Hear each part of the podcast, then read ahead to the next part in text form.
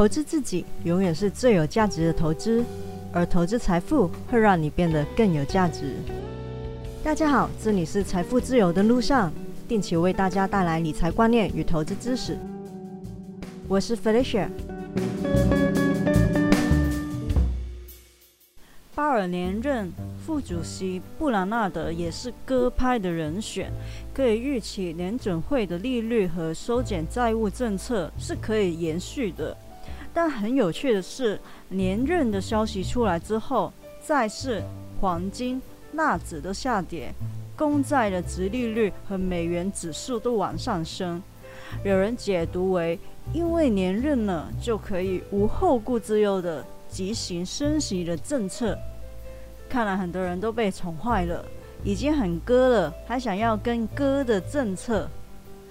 不过现在看来，科技股，尤其是成长股受压，特别是还没有盈利的成长股要比较注意。市场会对这些公司的成长，或者说是增速有一点忧虑。礼拜一美股是纳指领跌的，资金在板块轮动，道琼这两天就好像好一点了。礼拜一美股的四大指数都在杀尾盘，尤其是纳指和费半开高走低，纳指还从创新高倒跌回来。录音的当下是美股的盘中时间，四大指数都是比较疲软一点的。目前四大指数都跌破短期的均线。S M P 五百不知道会不会跟着道琼跌破月均线？如果守不住月线的话，往下的力度就会比较强，很可能就会像道琼一样，要等待重回所有的均线翻多才行。你看道琼就知道了，上个礼拜跌破均线之后，就一直在底下苦苦的挣扎，就是起不来。纳指和费半相对来说就是比较强的，但目前看也是跌破十日线，月线需要保住，不然联动比较大的台股也会跟着震荡。如果保不住月线的话，站不回均线之上，就会变弱势的震荡，很可能就会往季线去靠拢，短期就比较难做多，做短的还是要等翻多之后才比较容易做。但只要守得住月线，就还只是震荡而已，稍微整理一下，还有条件往上的突破。因为守得住，反映的就是支撑比较强，反而是个上车的好机会。只有跌破月线，才是真正的翻空，要整理比较长的时间。长期投资的朋友还是老话一句啦，基本面和产业的趋势没有问题，就不需要管短期的升跌。毕竟再好的股票都不会只涨不跌的，合理的幅度回调也能够为后市带来更健康的发展。其实看美股的现形来说，回调个五到十趴都是合理的范围，纳指可以回档的幅度会更大一点。个人认为，美股还是很大机会会有圣诞节的行情，也不用太过担心。只是在高档还是要居高思维。不过之前说过，美股十二月中会有三个未爆弹，现在有些是解决了，有些还在悬着。尤其是美国债务上限的问题，会为市场带来一定的变数，大家还是要注意一下哦。台股方面，台股礼拜二也受到美股的影响，加权和贵买都回调了一点，加权暂时是跌破五日的均线，在十日的均线附近的支撑挣扎着，守得住还只是多头的回档，短线需要比较谨慎一点，因为十日线跌破之后，还要寻求月均线的支撑，那个空间就真的有点大了，差不多有两百点。那贵买现在是比较强势的，但礼拜二也碰到了五日均线哦。贵买是需要守住十日均线的，不然跌破就代表短期的多头结束，回档就会比较大。尤其是贵买的中小型股，一般散户投资者是比较喜欢投资的，杀伤力就会更大喽。最近有一档 ETF 会在十二月六号开始开幕，简单说一下我对它的看法。这一档就是富邦特选高股息 ETF 零零九零零，含息的年化总报酬率高达十二点七八，冠绝台湾加权指数和高股息指数。富邦特选高股息 ETF 会是零零五六的强劲对手吗？在新闻一片拍手叫好的情况下，想入手的朋友还是请先停一停，想一想。我还是想逆风跟大家来探讨一下这档 ETF 内藏的隐忧。先说一句重点，不要看到高股息就急着买。这一档可以说是台湾投资者对高股息情有独钟、莫名喜欢高股息的情况下诞生的产物。但这一档的边际规则，我个人看那是忍不住笑了出来了。真的不知道该说富邦是很会做生意，还是感慨因为投资者的特性，居然会生出这样的 ETF 来。有需求才有供给嘛，这个道理我懂。但理性来看，还是觉得这件事有点好笑了。简单讲一下背景资料，零零九零零追踪的是特选台湾高股息三十指数，以投资台湾上市柜普通股的股票为主。筛选的条件包括有四级排行前两百名，近三个月的日平均交易额排名前九十趴高的股票，近四季累计的营业利益要大于零，一年会换股三次。根据吉利率的加权和自由流通市级来调整权重，单一个股的上限是五趴，下限是一趴。有下限这个设定还蛮特别的，因为一般只有上限没有下限。最后就会将成分股依据吉利率的高到低补足到三十档为止。卖点就是自二零一一年起到本年的第三季，累计含息的年化总报酬率高达十二点七趴，真的是很厉害的感觉哦。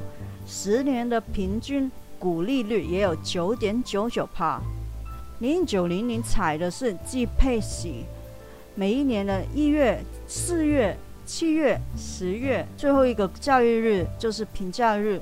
不过要注意的是，成立一百八十天之后才会开始配息，所以如果它刚上市你就买了，你还是要等一百八十天才会开始配息哦。这 ETF 特别在于跟传统的高股息去比较，传统一般不是用过去的表现，就是用预测未来的表现来做筛选的。但是这一档 ETF 却是以当下的表现贴近实际的配息结果来筛选成分股。到底是怎样才能做到贴近实际配息的结果来筛选成分股呢？这也是为什么我觉得这一档 ETF 有点好笑的原因。那我就引述富邦特选高股息 ETF 的经理人他的说明。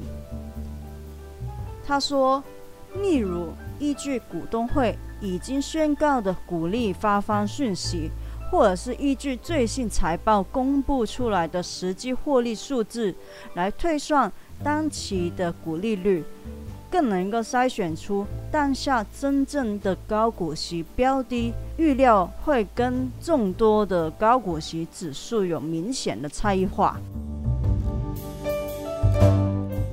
所以说白了。”这一档 ETF 追实际股息的方法，就是看哪一些股票除息最多，就赶紧买进这些股票。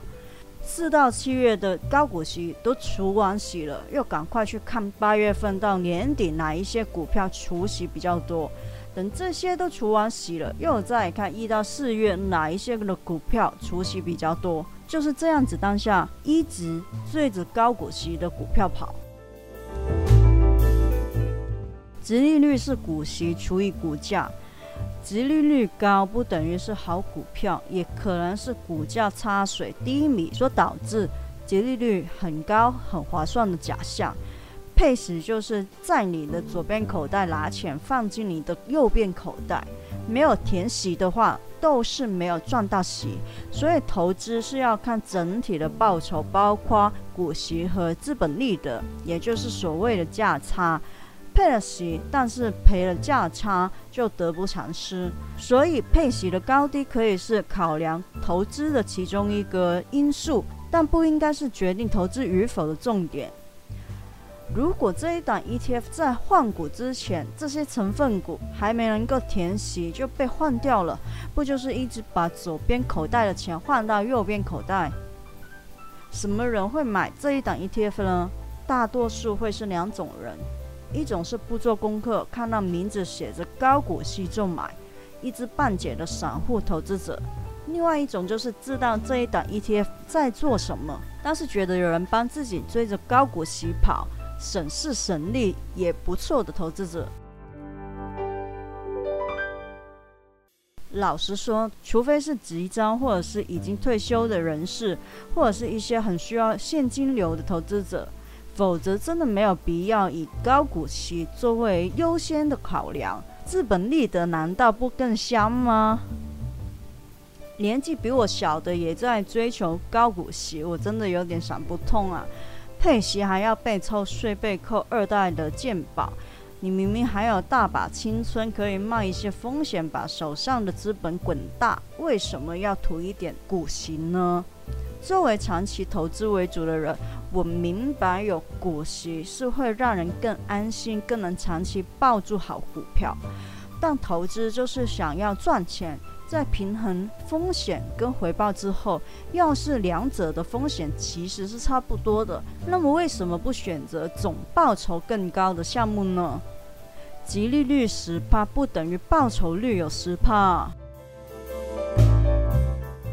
另外一方面。本来极利率的行情就是一雨三吃的好时机，除了本身的除权息，还有除权息前后的价差，通常会建议要布局除权息的行情，可以提前半年卡位。这一档的 ETF 也是想要完整的参与到整个的配息行情，但看来提前卡位的时间点有点太短了，说不定容易买在山顶上。而要是这一档 ETF 上市之后大受欢迎的话，说不定还能带动高级利率的股票在除权息之前有更大波的行情。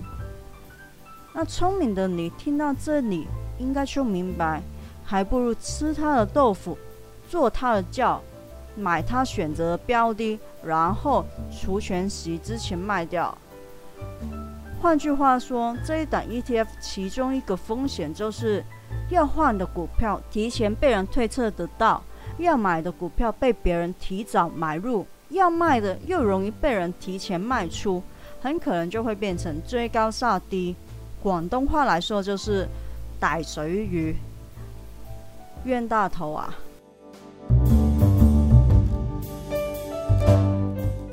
呃，另外从实际的报酬方面作为考虑的话，这一档 ETF 有一个尚待观察的隐藏问题。通常随着基金的规模增加，内扣的费用都会下降的。但是零零九零零的经理费跟保管费率是固定的，但是这两部分就分别是零点三帕跟零点零三五帕。然而，内扣的费用除了经理费跟保管费之外，还会有买卖换股的交易成本、假项支出等等，这些的费用会直接反映在晋级上面。因为这档 ETF 还没有正式的挂牌，所以还查不到总管理费是多少。但是零零九零零是所谓的滚动式追逐实际的高股利。一年会进行三次大换股，所以产生的成本理论上会不少，实际的成本费用可能会吃掉不小的收益。现在看它过去的绩效好像很厉害，韩系的年化总报酬率高达十二点七八，好像很吸引人。但过去不等于未来。再说回测模拟结果，其实。要有心去分析的很好看的话，其实有很多的方法。尤其是以二零一一年到二零二零年这段时间来做定期定额回撤，其实并不是太准确。你或许会说，当中二零二零年的三月份也有股灾啊，但是去年三月份急转直下，随后又急速的拉升，这么短时间内恢复过来，还会往上突破的，并不是寻常的股灾情况。要是遇到很典型的像二零零八年那样的环球大股灾，一波接一波的空头，在熊市的时候要赌它能够填全息，结果通常都是很惨的。回撤很美丽，现实很骨感。或许把总管理费用扣除之后，实际的表现并不如过去回撤的理想。当然，又也许这一档 ETF 真的很厉害，之后真的真的能够做到如此高报酬、高股息又稳定的长期投资收益，那高类扣就当作是买主动型的基金喽。毕竟未来谁也说不准，还有待观察。不过有兴趣的朋友或许可以自行 Google 一下基金经理人的绩效如何。这位经理人操作的其中一档是我本身已经持有挺长时间的，而且之前的绩效还蛮不错的。但是最近几个月的表现真的是普通到不行啊！要不是我成本真的很低，而大盘又在高档，找不到合适的替换，我都想要换股操作了呢。反正呢，投资是有风险的，投资之前还是要先自己做好功课。今天的内容就到这里。如果喜欢的话，请给我五颗星，或者是订阅我的节目，分享给你的亲人朋友听听看。我是 Felicia，下次见哦，拜拜。本节目仅为作者本人自行搜集之资料，并不保证资料正确无误，亦不构成投资的意见或建议，或招揽投资该类基金。任何人收听本节目而欲从事投资行为，应自行考量本身财务状况、投资目标、经验、风险承受能力及理解相关基金、ETF 及产品的性质与风险，并应自行对所有责任负责。与本人无涉。基金并非存款，基金投资非属存款保险承保范围，投资人需自负盈亏。基金投资具投资风险，此一风险可能使本金发生亏损。其中可能之最大损失为全部信托本金，投资人应依其自行判断进行投资。投资人因不同时间进场，将有不同之投资绩效。过去之绩效亦不代表未来绩效之保证。有关个别投资产品的性质和风险资料，请参阅相关官方文件。